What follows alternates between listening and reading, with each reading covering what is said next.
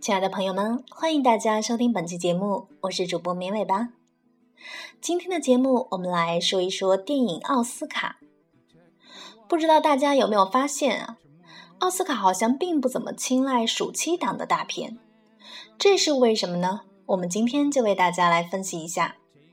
这篇文章来自于知乎日报，作者是 Talik。奥斯卡奖是民主选出来的，不是几个人评选出来的。当然，这个民主呢是带引号的民主了，选也是那几千个人来选，不是所有人来选了。但是不是什么影片都能够出现在选票上的，这个是由相关的委员会来推选的，所以这一步就更不民主了。但是其实，在这一步上是受观众的影响的，因为奥斯卡它是一个商业的活动，ABC 每年花了七千五百万美元买到的转播权，这是为什么？当然就是为了那几千万人的收视率了，这就让 ABC 能有底气收取那些高价的广告费，而且还是不能退钱的那种。反过来，这钱也不是白给的，为了保证收视率，学院每年可是要花上几千万美元来制作这个的。几千万美元，这就是学院的春晚了。观众看颁奖是想看到自己喜欢的影片、追的影星有得奖的可能。要是只有一些没人看的小众电影在上面挂着，那这收视率是保不住的。所以，奥斯卡的提名选择不可能不受到市场的影响。而且，时至今日，奥斯卡奖已经生成了一连串的相关商业活动，并且形成了共生的关系。你看，在颁奖之前的这几个月，总有金球、演员工会、制片人工会等几个颁奖在那里拼直播合同呢。而那个月还有谁在竞争呢？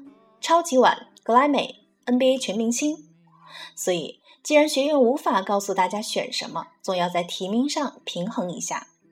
那在这里呢，档期的问题就出来了。七十年代的暑期档的出现，可以说是改变了整个市场的格局。主要的票房主力转向了暑期的学生，尤其是中学生，所以所谓的票房大片会向这个时期扎堆儿。既然观众年龄年轻化，影片的内容风格也就要更迎合这些人的胃口了。到了九十年代，夏天卖票房，圣诞节的时候卖录影 DVD 和蓝光，这样的两部曲就已经定型了，更加锁定了这个模式。但是呢，奥斯卡本身是在另一个档期，就是一年的另一头，也就是说，夏天那些大片儿已经是半年前的事儿了。估计剧情都忘得差不多了，能想起来的也就是那点特效了吧。而奥斯卡可是个靠投票来决定的事儿，你得让评委想起你来吧，让评委觉得这个片子好像不错呀。电影这种东西没有绝对的标准，投票这种事情要的就是势。任何影片的势都很难持续六个月，能持续这么长时间的都是经典中的经典了。这样一来，暑期档的大片儿就和奥斯卡拉开了距离，而且卖电影的人也不是傻子，看得见奥斯卡提名对影片票房的提振作用，所以呢，秋季就成了上所有冲奥片的最佳档期了。那些年最牛的就是 Miramax 的 Winston 兄弟了，几乎每年他们都能够利用成熟的运作冲奥成功，顺手卖片儿，而且。卖片炒作反过来又能激励观众的热情，推开奥斯卡的被关注度，保持收视率。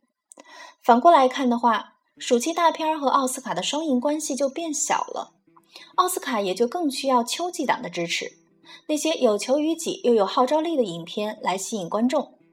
这两年奥斯卡提名增加到了十部，就是一种赤裸裸的帮助卖电影票的行为了。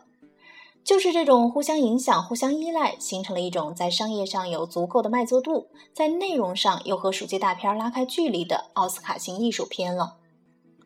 但是呢，半路又杀出了一个《泰坦尼克》。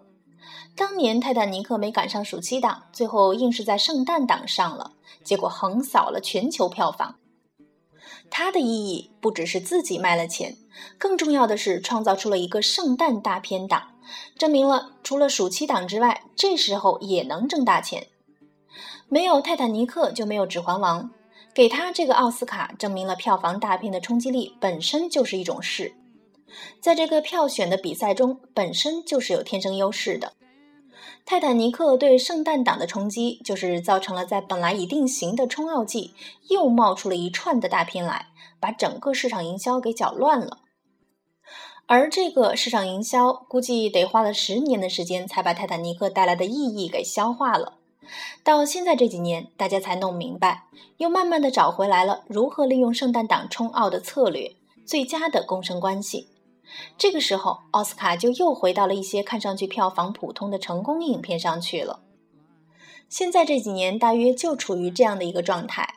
不过，这个永远都是一个动态平衡，等待下一个颠覆性事件的发生。